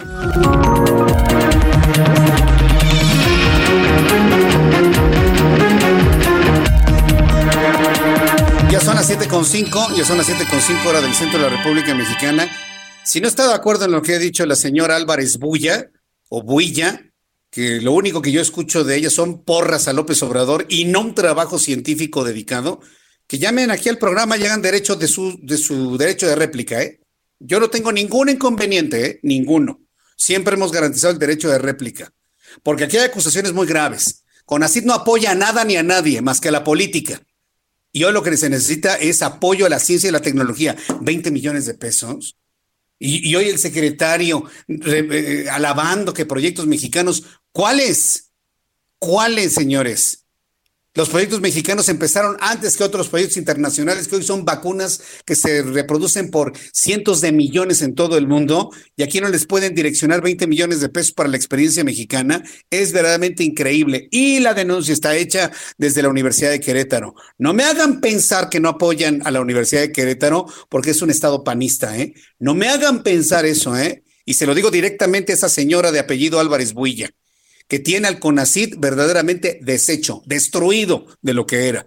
Y se lo dice alguien que conoció a profundidad al CONACID y que teníamos prácticamente todos los días a un investigador, a un científico del CONACID hablando de sus proyectos. Usted que me sigue desde hace 30 años sabe que nosotros hemos tenido un contacto total con el CONACIT, con sus proyectos de investigación. Nada más llegaron estos comunistas y desapareció la investigación científica en este país. Ah, claro, por supuesto. ¿Cuándo ha escuchado una investigación científica del CONACIT en nuestro programa de noticias? No hay, no existen, porque cancelaron todos los proyectos y todo el dinero destinado a la investigación científica. Se lo dice alguien que lo ha hecho toda la vida. Toda la vida. Usted que me sigue desde que estaba en Radio Red, ¿se acuerda? Ah, bueno, pues teníamos investigadores del CONACIT en cada momento. Ahorita no hay absolutamente nada, porque nada más están en la porra, ¿no? Es un honor estar con Obrador. Y, es que la tecnología también es algo, algo dijo esta señora Álvarez Buy hace algunos años en una conferencia en la Ibero, que decía que, que, el neoliberalismo de la ciencia y la investigación. Imagínense una persona que dirige una instancia como el CONACIT, que no entiende que la investigación científica, el conocimiento está más allá de la del fango de la ideología política, alguien que no lo entiende, de verdad es preocupante. El conocimiento humano, la ciencia, la investigación están mucho más elevados del fango de la disputa política. Ah, bueno, pues en esos fangos ha caído nuestro querido Conacit. Es una tristeza, verdaderamente, una tristeza. Bueno, cuando son las siete con ocho, las siete con ocho horas del centro de la República Mexicana, vamos con nuestros compañeros reporteros urbanos, periodistas especializados en información de ciudad. Empiezo con Alan Rodríguez. Adelante, Alan, ¿dónde te ubicas? Jesús Martín, amigos, excelente tarde. Yo me encuentro en la calle de Moneda, en el centro histórico de la Ciudad de México, y es que a un costado de Palacio Nacional ya tenemos un plantón, un campamento por parte de integrantes de la Coordinadora Nacional de Trabajadores de la Educación. Se trata de integrantes de la sección 18 procedentes del estado de Michoacán, quienes van a pasar la noche en este punto, esperando la reunión del día de mañana a las 11 horas. Esto para solicitar al presidente de la República, Andrés Manuel López Obrador, que cumpla los acuerdos pactados desde el mes de agosto del año 2020, en los cuales se incluye la contratación de los egresados de las escuelas normales rurales de esta entidad, así como la, la basificación de algunos de los trabajadores y también algunos adeudos de bonos que tienen pendientes. Por lo pronto, en este punto, pues ya se están instalando los campamentos que permanecerán hasta el día de mañana. Gracias por la información, Alan Rodríguez. Estamos al pendiente, buenas noches. Buenas noches y saludo con mucho gusto a Daniel Magaña. ¿Dónde te ubicas, Daniel? ¿Qué tal, Jesús Martín? Ahora nos ubicamos en la zona de la avenida Holbein, este tramo pues del eje 6 sur, para las personas que ingresan un poco más adelante hacia la zona de la colonia del Valle, de carga vehicular, principalmente eh, pues las personas que cruzan la avenida de los insurgentes y prácticamente hasta División del Norte, es un tramo pues complicado para las personas que utilizan este eje vial en dirección hacia la zona de Tlalpan, así que hay que tomarlo en cuenta para ingresar hacia la zona, pues también del eje central Lázaro Cárdenas. A partir de este último punto, el avance mejora en dirección al oriente, en dirección a la calzada de Tlalpan. El reporte, muy buenas noches. Gracias, muy buenas noches, Daniel Magaña. Hasta luego. Hasta luego y saludo con mucho gusto a Augusto Atempa. Adelante, Augusto, ¿cómo estás? ¿Dónde te ubicas? Martín, seguimos en la zona poniente de la ciudad. Periférico presenta avance lento desde el tramo de Fernando Alencastre hasta la incorporación con presidente Mazarit. Esto para quienes provienen de viaducto y buscan llegar a la zona de Polanco. Como alternativa pueden hacer uso de la calzada Chivatito, que no presenta ningún problema para poder ingresar a Polanco. Y eh, en sentido contrario a la circulación, hay carga vehicular desde el tramo del bosque de Chapultepec hasta la avenida Observatorio. Y esto es en, en carriles centrales y laterales. Hay que manejar con mucha precaución para poder circular en estas zonas. Jesús Martín, mi reporte. Muchas gracias por esta información, Augusto Atempa. Muy buenas noches. Hasta luego, muy buenas noches, nuestros compañeros reporteros en todo el centro del país informándole por dónde sí, por dónde no deben circular. El reloj marca 7 de la noche con 11 minutos, hora del centro del país. Quiero pedirle a nuestros amigos que nos escuchen en todas nuestras plataformas digitales, usted que me está escuchando en la página de internet, usted que me está escuchando en la aplicación del Heraldo de México, en la aplicación del Heraldo de México, muchas gracias. Usted que me ve a través de nuestra plataforma de YouTube, en el canal Jesús Martín MX, quiero pedirle a todos los miles de personas que ya eh, optan por una opción eh, digital, que también enciendan su radio. Es muy importante, créame, es fundamental. Nosotros, por ejemplo, todos los meses estamos sujetos a una medición de audiencia, pero pues digo, quienes miden la audiencia no se han modernizado como usted en cuanto a la escucha de programas de radio. Entonces escuchan y hacen sus mediciones en función de una radio de radiofrecuencia, en una radio en la frecuencia, en el caso del Valle de México, el 98.5, en radio tradicional. Entonces, écheme la mano, ¿no? Usted que me está escuchando en digitales, también encienda su radio, por favor, en el 98.5 en el centro del país, en el 100.3 en Guadalajara, en el 90.1 allá en Monterrey, Nuevo León, en el 106.5 en Villahermosa, en el 92.1 en Acapulco, Guerrero, en el 1700 de AM en Tijuana, Baja California, y así en una gran cantidad de frecuencias en toda la República Mexicana. ¿Me ayuda? Me sintoniza usted en radio tradicional y si le preguntan qué estación de radio escucha, diga, yo escucho el Heraldo Radio. Y si está escuchando a esta hora de la tarde, yo escucho a Jesús Martín. Si le preguntan en la mañana o al mediodía, yo escucho a Jesús Martín. Créame que una respuesta así me ayuda muchísimo. Se lo voy a agradecer infinitamente. Bien, vamos con nuestros compañeros corresponsales y saludo a Juan David Casillas. Él es nuestro corresponsal en el estado de Veracruz. La Fiscalía de Veracruz investiga filtración de fotografías sobre doble feminicidio. ¿Ante qué estamos, Juan David? Adelante, te escuchamos.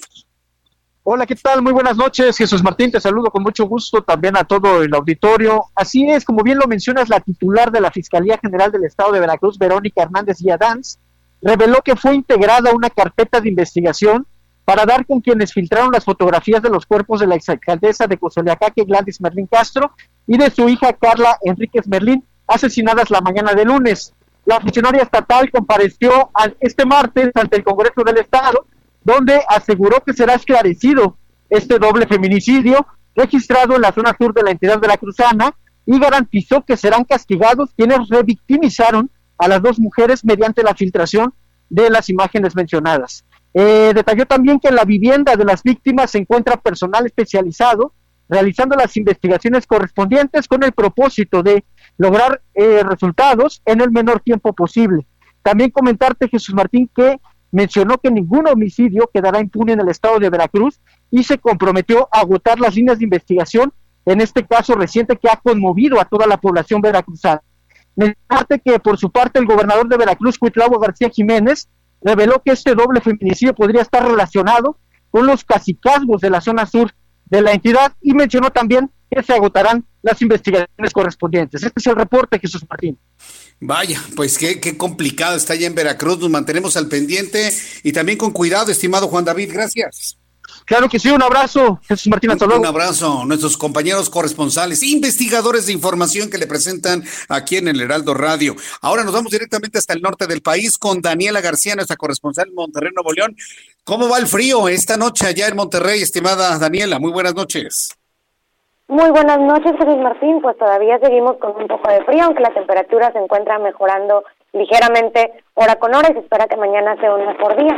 Sin embargo, pues no todos son buenas noticias. Este martes arribaron a Nuevo León más dosis de la vacuna Pfizer contra el COVID-19, pero la gran parte será enviada al estado vecino de Coahuila. Algunos permanecerán aquí en el estado. Esta mañana el secretario de Relaciones Exteriores, Marcelo Ebrard, dio a conocer que se espera recibir 490 mil vacunas tras tres semanas de no recibir dosis de esta vacuna en el país. El primer lote arribó a Nuevo León poco después de las 9 de la mañana y el otro pues tuvo como destino la Ciudad de México. Estas dosis ha trascendido el personal médico que se encuentra todavía a la espera de recibir la segunda dosis desde el pasado mes de enero y según el funcionario, el primer vuelo aterrizó en el Aeropuerto Internacional de Monterrey después de retrasos por malas condiciones climatológicas en el estado de Ohio, allá en Estados Unidos, desde donde partieron los lotes de las vacunas.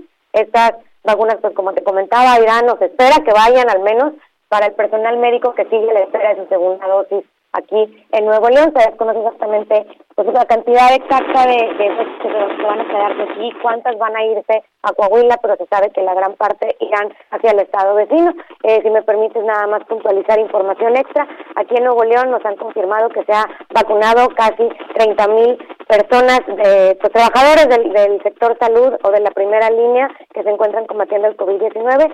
La gran mayoría no ha recibido la segunda dosis, así que se espera que sean ellos quienes reciban estas nuevas vacunas que acaban de llegar el día de hoy.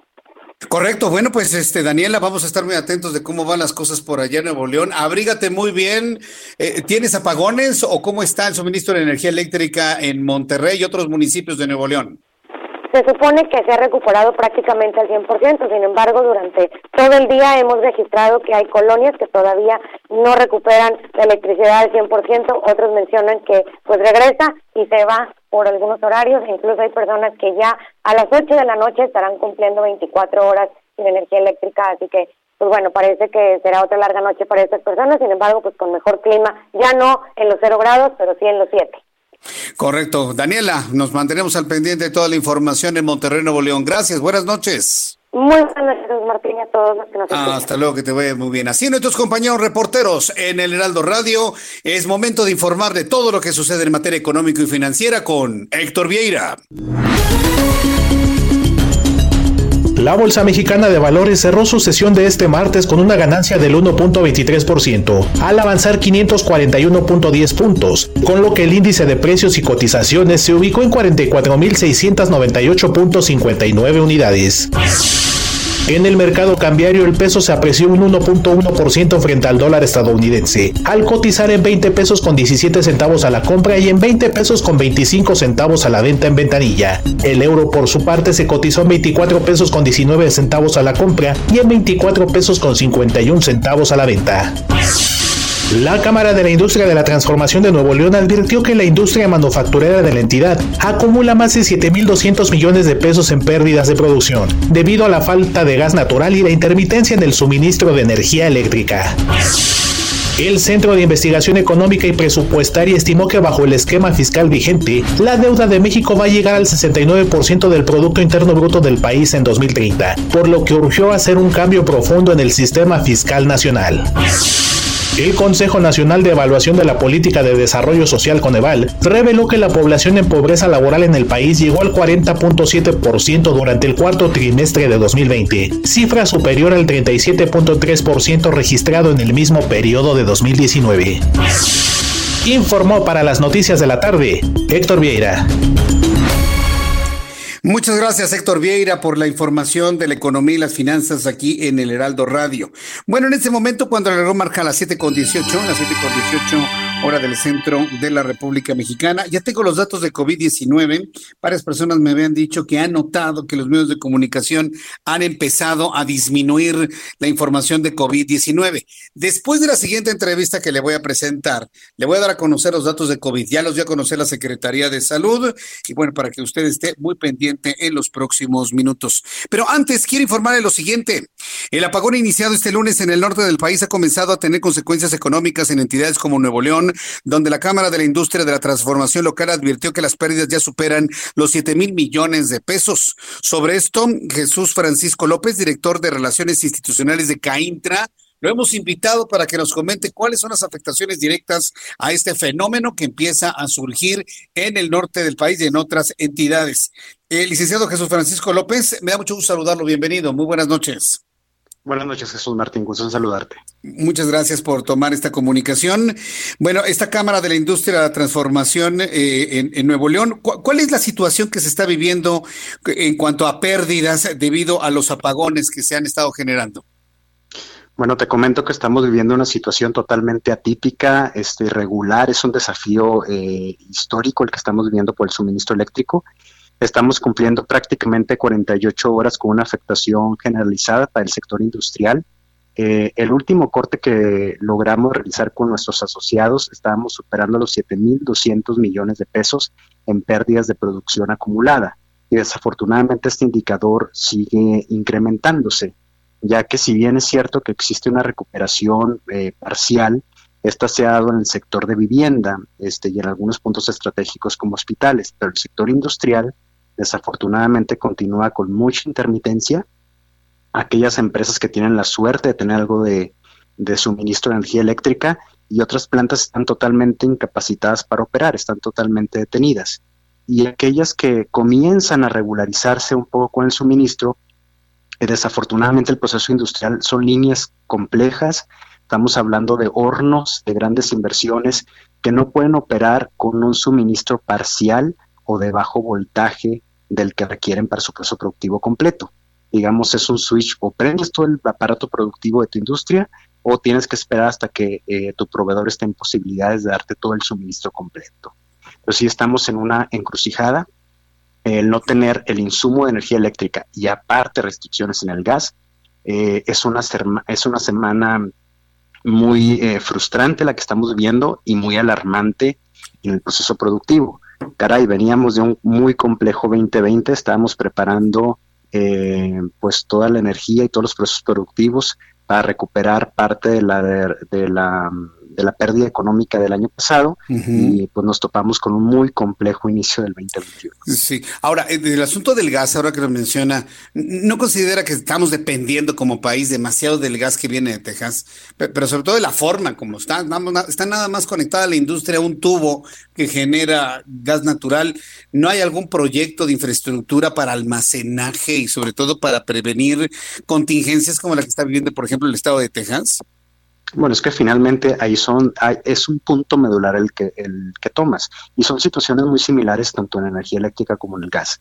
Particularmente el gas es un eh, energético de bajo impacto ambiental, digo, es una de las energías más eficientes y más limpias que tenemos actualmente, pero ciertamente tendríamos que estar haciendo mayores inversiones en redes de, transmisión eh, del flujo de la molécula y al mismo tiempo aprovechando la capacidad de generación de gas que tiene el país. Se requiere más, más inversión pública privada en este elemento, el cual desafortunadamente no ha eh, progresado o no se han dado los elementos para que continúe este flujo de inversión. En cuanto a la energía eléctrica es un caso muy similar. Actualmente por el marco normativo solamente Comisión Federal de Electricidad, la inversión pública es la que puede invertir en líneas de transmisión y aquí es donde tenemos eh, uno de los cuellos de botella más importantes en el país. ¿Cómo podríamos haber compensado, por lo menos parcialmente, este, el apagón que vimos en el noreste del México? Pues trayendo energía de otros puntos del país. Pero si no tienes suficiente cable, suficiente potencia, línea de transmisión, pues evidentemente no puede ser un balance y te quedas aislado del país. Y estas inversiones, eh, lo hemos mm, insistido, a la autoridad que debemos de, aumentar esta capacidad durante varios años y desafortunadamente no ha sucedido.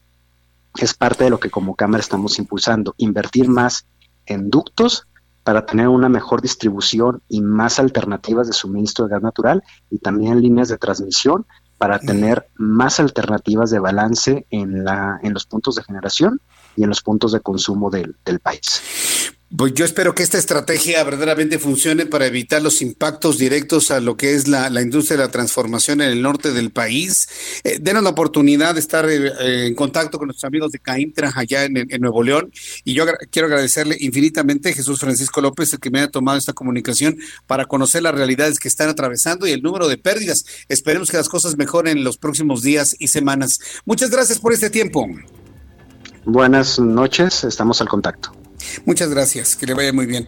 Es Jesús Francisco López, director de Relaciones Institucionales de Caintra. Bueno, pues la, la manufactura en Nuevo León está sumando 7.200 millones, dijo, ¿verdad? 7.200 millones de pesos en pérdidas en el segundo día de apagón. Y bueno, pues ahí tenemos los apagones en varias partes de la República Mexicana. Yo le invito a las personas que no tienen luz en su casa, pero pueden tener comunicación a través de su teléfono celular, me envíen a través de mi plataforma de Twitter, arroba Jesús Martín MX, o de YouTube en el canal Jesús Martín MX, algún comentario sobre el tiempo que llevan con el apagón Qué buen pretexto, ¿no? Les cae nieve en Texas y ahora ya es pretexto para quitar la energía eléctrica en todo el país, o por lo menos en la mitad. Voy a los anuncios y al regreso le tengo más información aquí en el Heraldo Radio. Datos de COVID. No se los pierda al regreso. Le invito para que me escriba a través de Twitter, arroba Jesús Martín MX. Escuchas a Jesús Martín Mendoza con las noticias de la tarde por Heraldo Radio, una estación de Heraldo Media Group. Heraldo Radio. Papá dice,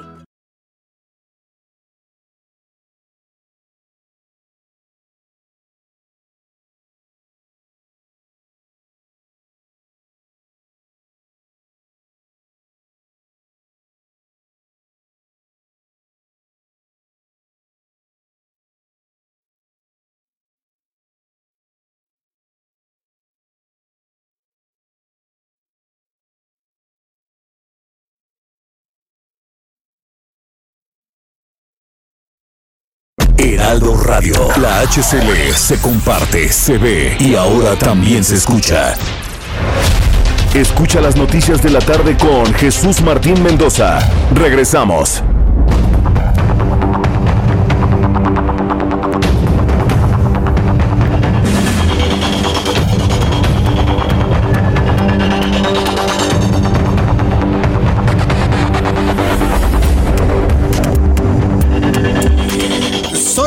Con 30, las 7 y media, hora del centro de la República Mexicana, me escribe Leonel Ariza. Bien enojado, me dice Leonel Ariza. Yo, tuve, un compañero que era Ariza, Ariza, Isa, ay, no, ah, sí, ah, ah, tuve un compañero, sí, en la escuela que se prueba Ariza, y tuve otro compañero que se prueba Isa a Isa, Isa a Isa. Sí, eh, ahí en el Instituto de México, no, ya sé, una buena cantidad de años. Bueno, Leonel Ariza me dice, oye Jesús Martín, ¿Por qué bloqueas a todo el mundo en YouTube y Twitter? ¿Dónde queda la libertad de expresión? Esa no solo aplica para ti. No, no, no, espérame tantito. Leonel Ariza. la libertad de expresión tiene límites. La expresión de la libertad de expresión tiene límites. Léete, échale un ojito al artículo 6 de la Constitución. No lo voy a leer, te lo dejo de tarea.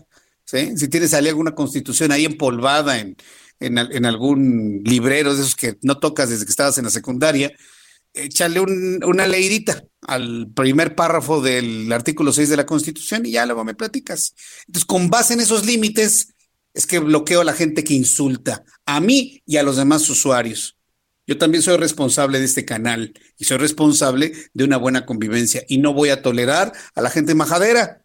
Así, así de sencillo. Y eso no, no limita la libertad de expresión.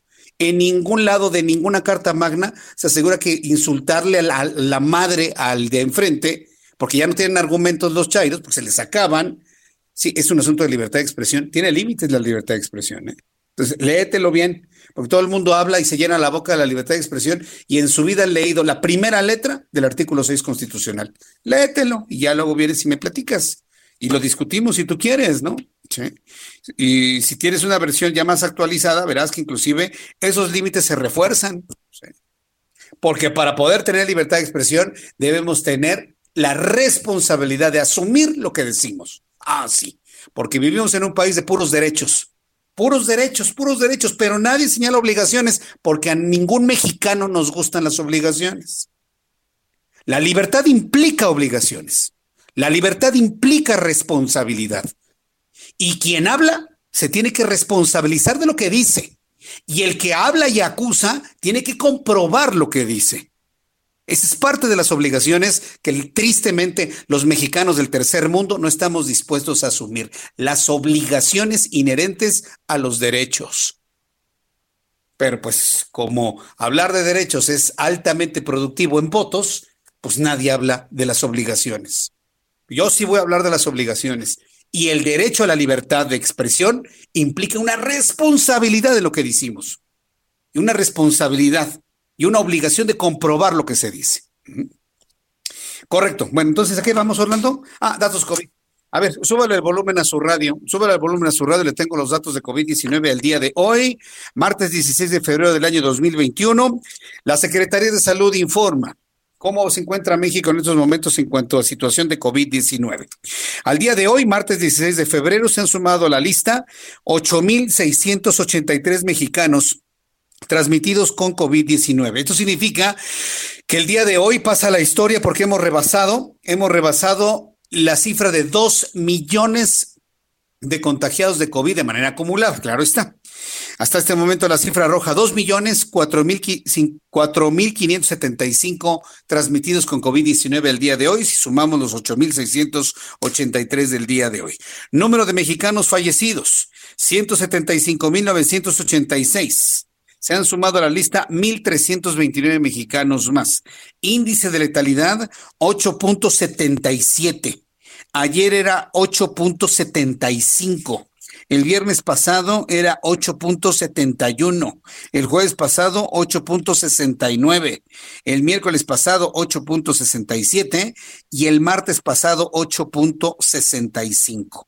Como verá, sigue lamentablemente subiendo el índice de letalidad en nuestro país y el número de contagiados y fallecidos ha bajado un poquititito en cuanto a ritmo, pero siguen siendo muchos lamentablemente el día de hoy. Eh, vamos con toda la información internacional. Giovanna Torres nos dice cómo se encuentra el mundo. El gobierno de Venezuela relajó las medidas sanitarias en el marco de la conmemoración de su carnaval. El presidente Nicolás Maduro instó a la ciudadanía a participar en las celebraciones, lo que la oposición condenó debido a que no se respeta el distanciamiento social. El Ministerio de Salud de Alemania realizará pruebas de detección de COVID-19 a todos sus ciudadanos. Asimismo, generalizará las autopruebas con un posible costo de un euro. Por otra parte, Alemania prolongará hasta principios de marzo sus controles fronterizos para contrarrestar la propagación de las variantes del coronavirus. Estados Unidos continúa cubierta de nieve por las intensas tormentas de los últimos tres días, lo que ha causado al menos 20 muertes hasta el momento. La Guardia Nacional fue desplegada en Arkansas, Oklahoma y Texas, donde más de 4 millones de hogares y negocios continúan sin energía eléctrica. Escocia reanudará las clases a partir del próximo lunes, anunció la primer ministra de ese país. Los grupos de primaria serán reducidos, al igual que algunos de secundaria, quienes reanudarán sus actividades antes que otros estudiantes, que lo harán a partir de mediados de marzo. En Perú salió a la luz que son casi 500 las personas que abusando de su influyentismo recibieron la vacuna china anti-COVID de manera irregular. Esto generó un escándalo que involucra a funcionarios y al expresidente Martín Vizcarra, quien dijo haber participado en un ensayo clínico antes de dejar el cargo. Vacunarse contra la COVID-19 sin bajarse del auto es la nueva apuesta del gobierno chileno que desplegó esta semana en la capital. En las inmediaciones del emblemático Estadio Nacional en el sur de Santiago, decenas de vehículos hacen fila para ingresar a un circuito sanitario en el que la primera parada es la vacunación y la segunda un estacionamiento que funciona como zona de observación ante posibles reacciones adversas. Para Noticias de la Tarde, Giovanna Torres. Gracias, Giovanna, por informarnos cómo se encuentra el mundo. Esta experiencia chilena que nos platicaba Giovanna verdaderamente está extraordinaria, ¿eh? hay, hay que reconocerlo. Eh, lo vacunan en el automóvil también la forma de vacunar en los Estados Unidos es verdaderamente ejemplar. México, mira, ahí va. Hoy precisamente en el lado de televisión le presenté varias experiencias de lugares donde es un verdadero desorden, donde se instalan dos horas después de la hora acordada y por ejemplo en Coajimalpa donde las cosas van afortunadamente bien. Nos vamos a encontrar de esto en todos lados durante los siguientes días y las siguientes semanas. Y yo aquí en el Heraldo, tanto radio como en televisión, le estaré informando. Son las 7.38, las 19 horas con 38 minutos tiempo del centro de México. Me da mucho gusto saludar a Juan Musi, analista financiero, gran amigo del Heraldo Radio a esta hora de la tarde. Mi querido Juan, como siempre, darte la más cordial bienvenida. Muy buenas noches. Igualmente, mi querido Jesús Martín, muy buenas noches. Oye, pues hoy te platico de, asuntos muy interesantes, como, como siempre, ya sabes que la agenda económica y financiera siempre es nutrida. Eh, fíjate que hay un buen ánimo, hay un buen ánimo en los mercados, sobre todo en los mercados internacionales, y yo te diría que son tres los principales ingredientes que pues están contribuyendo a que eh, pues este 2001 hasta ahora, ¿no? Y febrero particularmente haya empezado eh, pues del lado del lado positivo. La primera pues tiene que ver con información muy dura, con datos objetivos y que son pues los reportes de las empresas que cotizan en bolsa.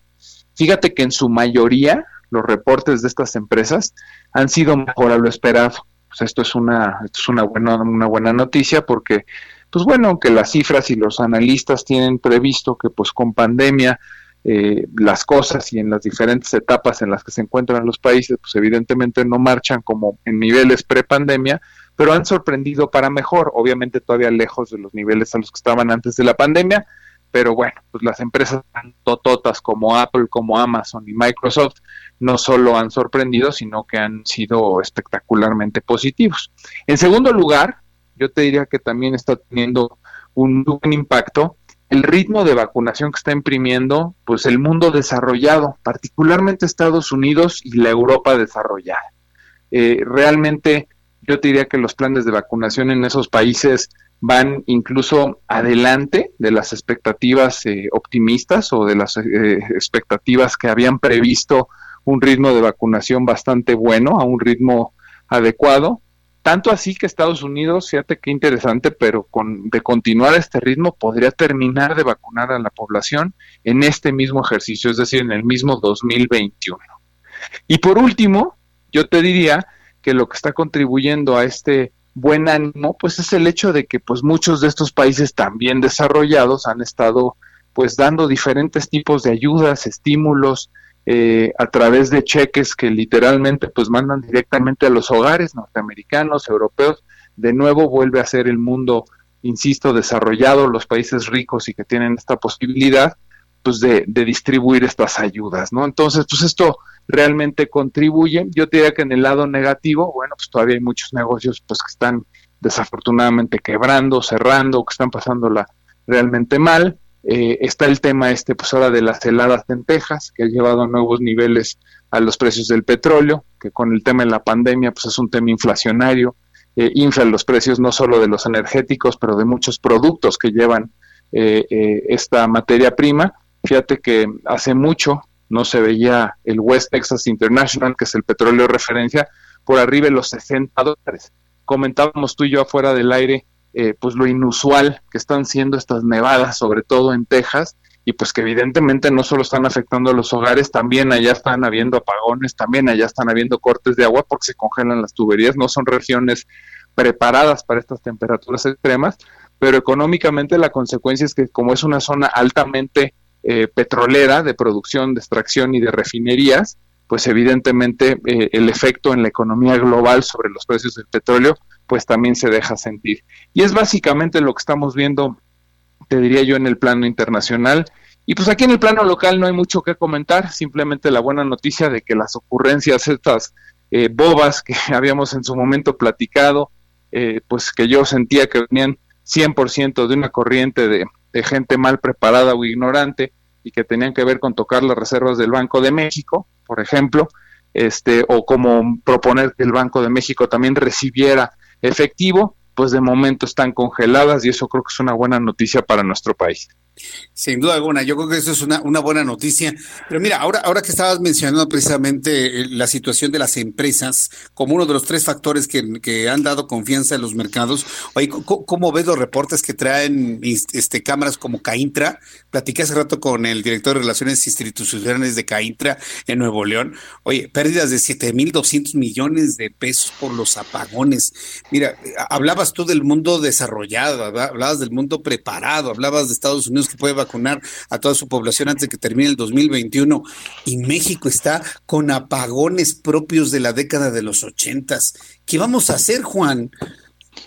Pues es que es que son pues son dos mundos, cara, y pareciera que estuviéramos hablando de verdad, literalmente de dos mundos.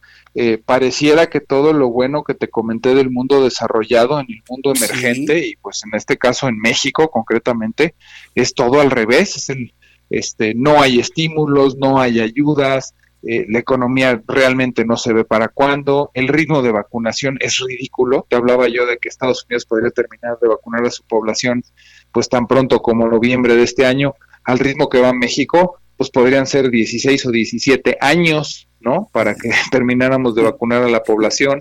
Eh, realmente sí, la, la situación local y si yo pudiera desmenuzar evidentemente por bloques, te diría que son dos realidades completamente encontradas, distintas, y, pues que tristemente eh, no, no solo eh, me preocupa y no solo me da mucha tristeza, pero pues es que a la hora de las inversiones, mucha de la gente que por ejemplo a veces me busca a través de tu espacio y diferentes espacios, les digo, pues yo creo que es momento de proteger el patrimonio, invertir en otras monedas, invertir en empresas que cotizan en otros mercados y pues que tienen otra perspectiva, porque la perspectiva, insisto, local, por la situación económica que tiene el país, más aparte por lo que o poco o nada que ha hecho eh, la autoridad o el gobierno, y aparte el ritmo tan lento de la vacunación, pues son mundos completamente encontrados y tristemente pues que están separados este, por años luz, mi querido Jesús Martín, tristemente.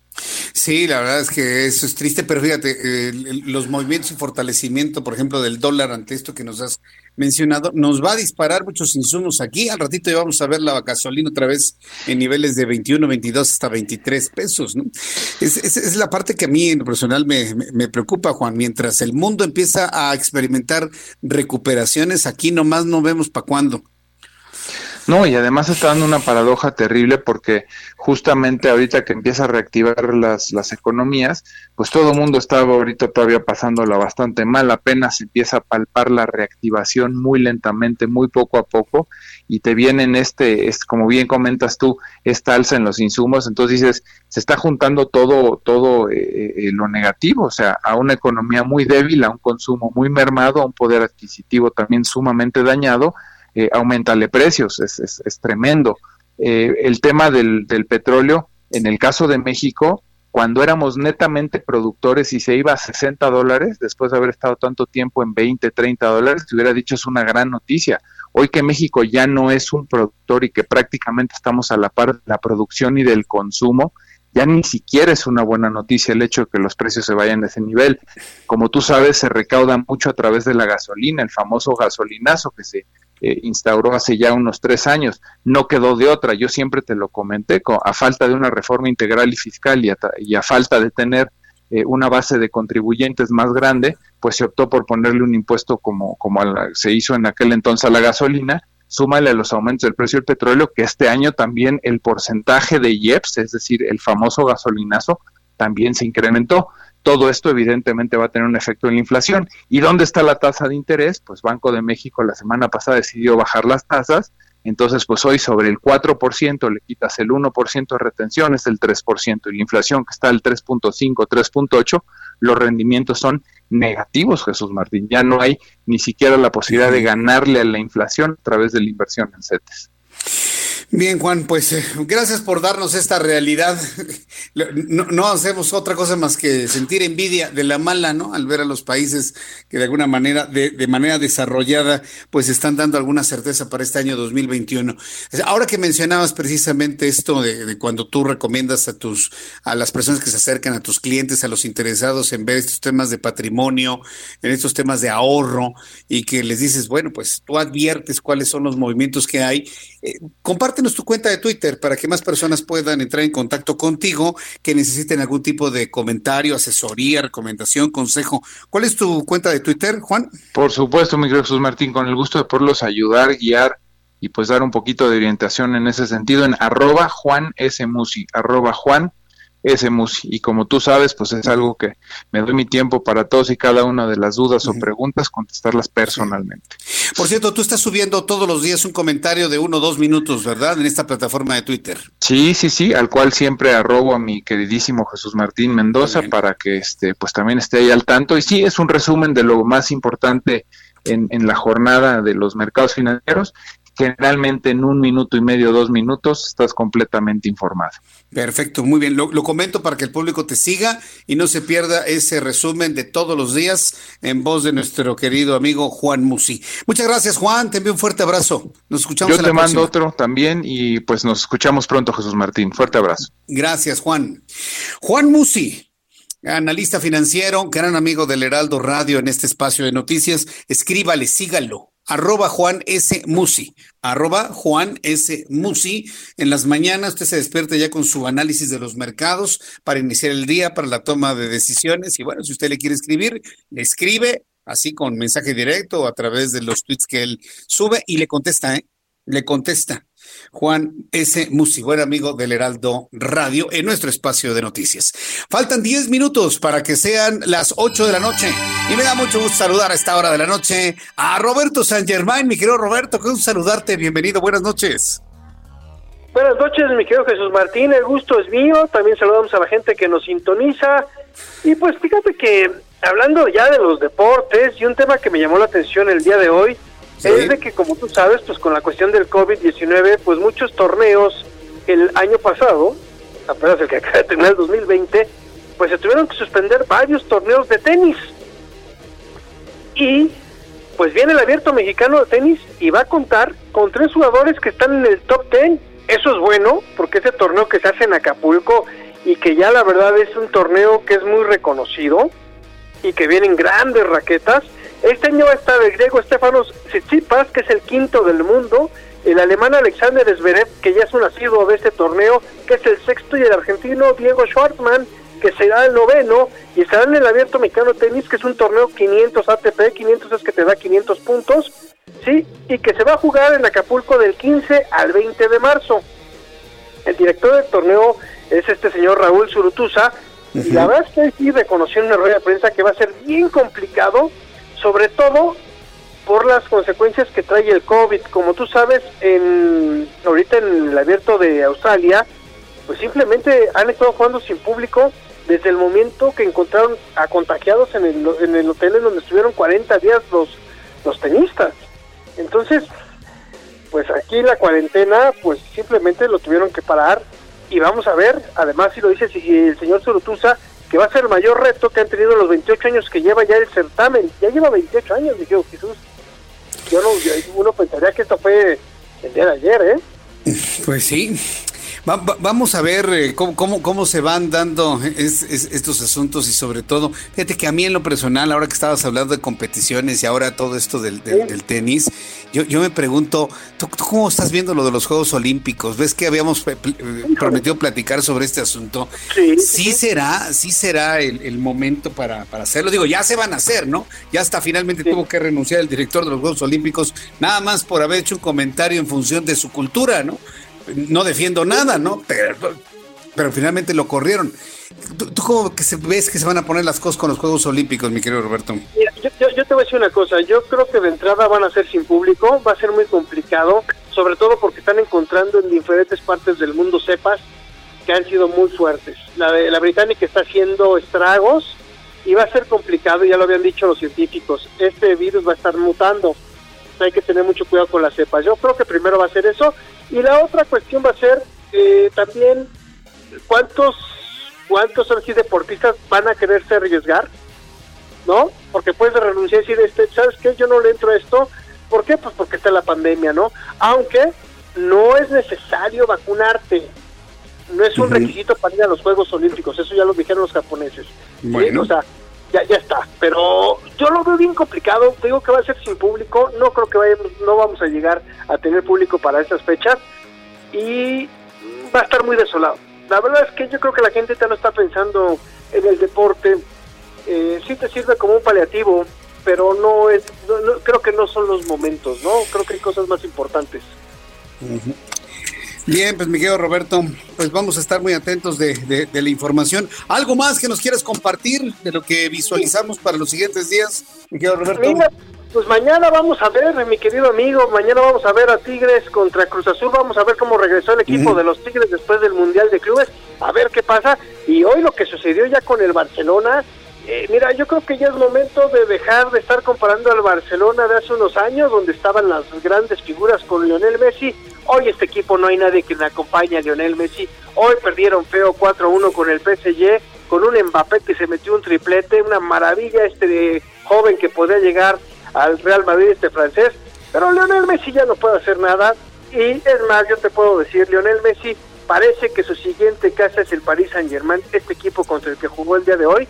Se ve muy complicado que Lionel termine su carrera con el Barcelona después de todo lo que ha sucedido, pero hoy sí ya vimos lo que es ya ya la, la debacle total de un Barcelona que nos maravilló a todos, le vayas o no le vayas al Barcelona o no tengas equipo en España, pero fue el mejor equipo durante años cuando tuvo Pep Guardiola, ese equipo con Xavi, con Iniesta, Busquets, Puyol, el mismo Márquez, este que tuvo Eto'o, que tuvo no no tuvo maravillas y Lionel Messi la verdad es que no lo vamos a volver a ver y sí creo que vimos el final.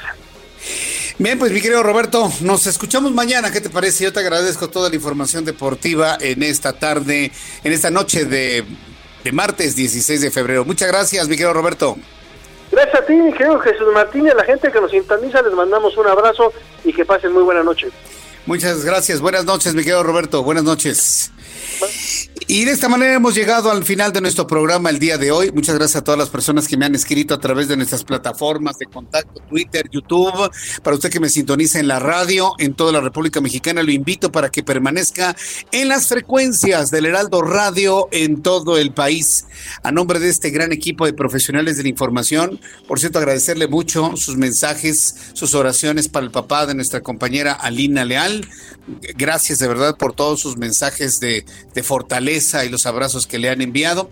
Nos escuchamos el día de mañana. Muchísimas gracias. Le recuerdo, por televisión a las 2 por el 10, a las 2 de la tarde por el canal 10 de su televisión. Lo espero mañana y en el 98.5 de FM Heraldo Radio en el centro del país y en todo el país con toda la información más importante. Yo soy Jesús Martín Mendoza. Por su atención, gracias y que tenga usted muy buenas noches.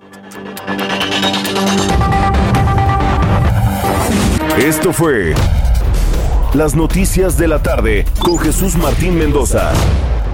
Heraldo Radio. ACAST powers the world's best podcasts. Here's a show that we recommend.